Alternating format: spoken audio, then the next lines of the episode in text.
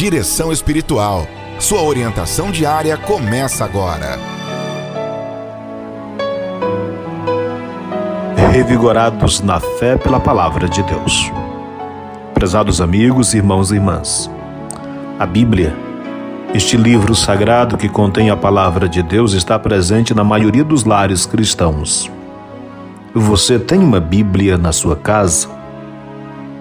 Não basta tê-la presente em nosso lar. Como cristãos, precisamos tomar contato com a palavra de Deus através da leitura, da escuta e da meditação para que ela oriente a nossa caminhada de fé, deixando que ela oriente os nossos passos e as nossas escolhas que fazemos diariamente como peregrinos neste mundo.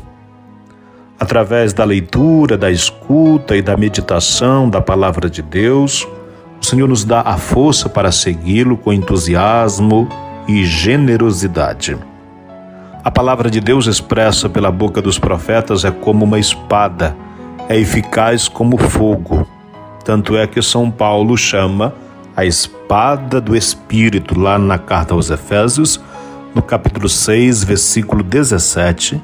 São Paulo chama a Sagrada Escritura de espada do Espírito pela sua capacidade de tocar o nosso coração. Mas no cotidiano da vida, corremos o risco de não dar espaço para meditarmos a palavra de Deus, deixando que ela alimente e revigore a nossa casa interior, isto é, a nossa alma. Muita gente, graças a Deus, escutam este nosso programa, escutam outros programas religiosos, ou seja, se dispõe a escutar a palavra de Deus. Mas para além de escutar a palavra no rádio, é preciso celebrar na sua comunidade, é preciso ter contato pessoal com a palavra. O poder fazer silêncio para meditar é importante para aprofundarmos o nosso diálogo com Deus. Porque a meditação nos permite, através da fé, sentir a presença paterna e materna de Deus em nossa vida. Esse processo se inicia com a leitura, com a escuta da palavra de Deus e toca a nossa vida espiritual quando deixamos que esta palavra fale aos nossos ouvidos, mas também ao nosso coração.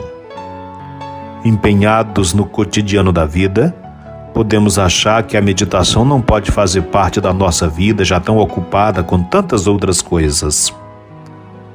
Mas o Senhor Jesus, que conhecia os corações dos que iam ao seu encontro, disse: Eu te louvo, ó Pai, Senhor do céu e da terra, porque escondeste essas coisas aos sábios e entendidos e as revelaste aos pequeninos. Capítulo 11 do Evangelista Mateus, versículo 25. Prezados amigos, uma vez mais insisto, a leitura, a escuta e a meditação da palavra são partes importantes para criarmos intimidade com a palavra de Deus e aprofundarmos o nosso diálogo com o Senhor. Pois a leitura sem meditação é árida, a meditação sem leitura está sujeita a erros, e a oração sem meditação é morna. A meditação sem a oração é infrutuosa, mas a oração feita com devoção adquire a contemplação que em nossa peregrinação neste mundo, enquanto estamos nesta terra, nosso dia a dia, na nossa família, no trânsito, no trabalho, possamos ter sempre o coração aberto e disponível para ler, escutar, acolher e meditar a palavra de Deus, transformá-la em oração e viver no dia a dia. Pois também é bom dizer, não basta ler, não basta rezar, não basta dizer Senhor, Senhor, Senhor.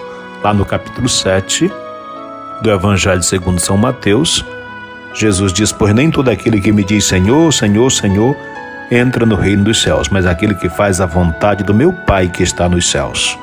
Procuremos, pois, escutando a palavra, tendo contato com ela, lendo a palavra, procuremos viver, fazer tudo de acordo com a palavra de Deus. Você acompanhou Direção Espiritual.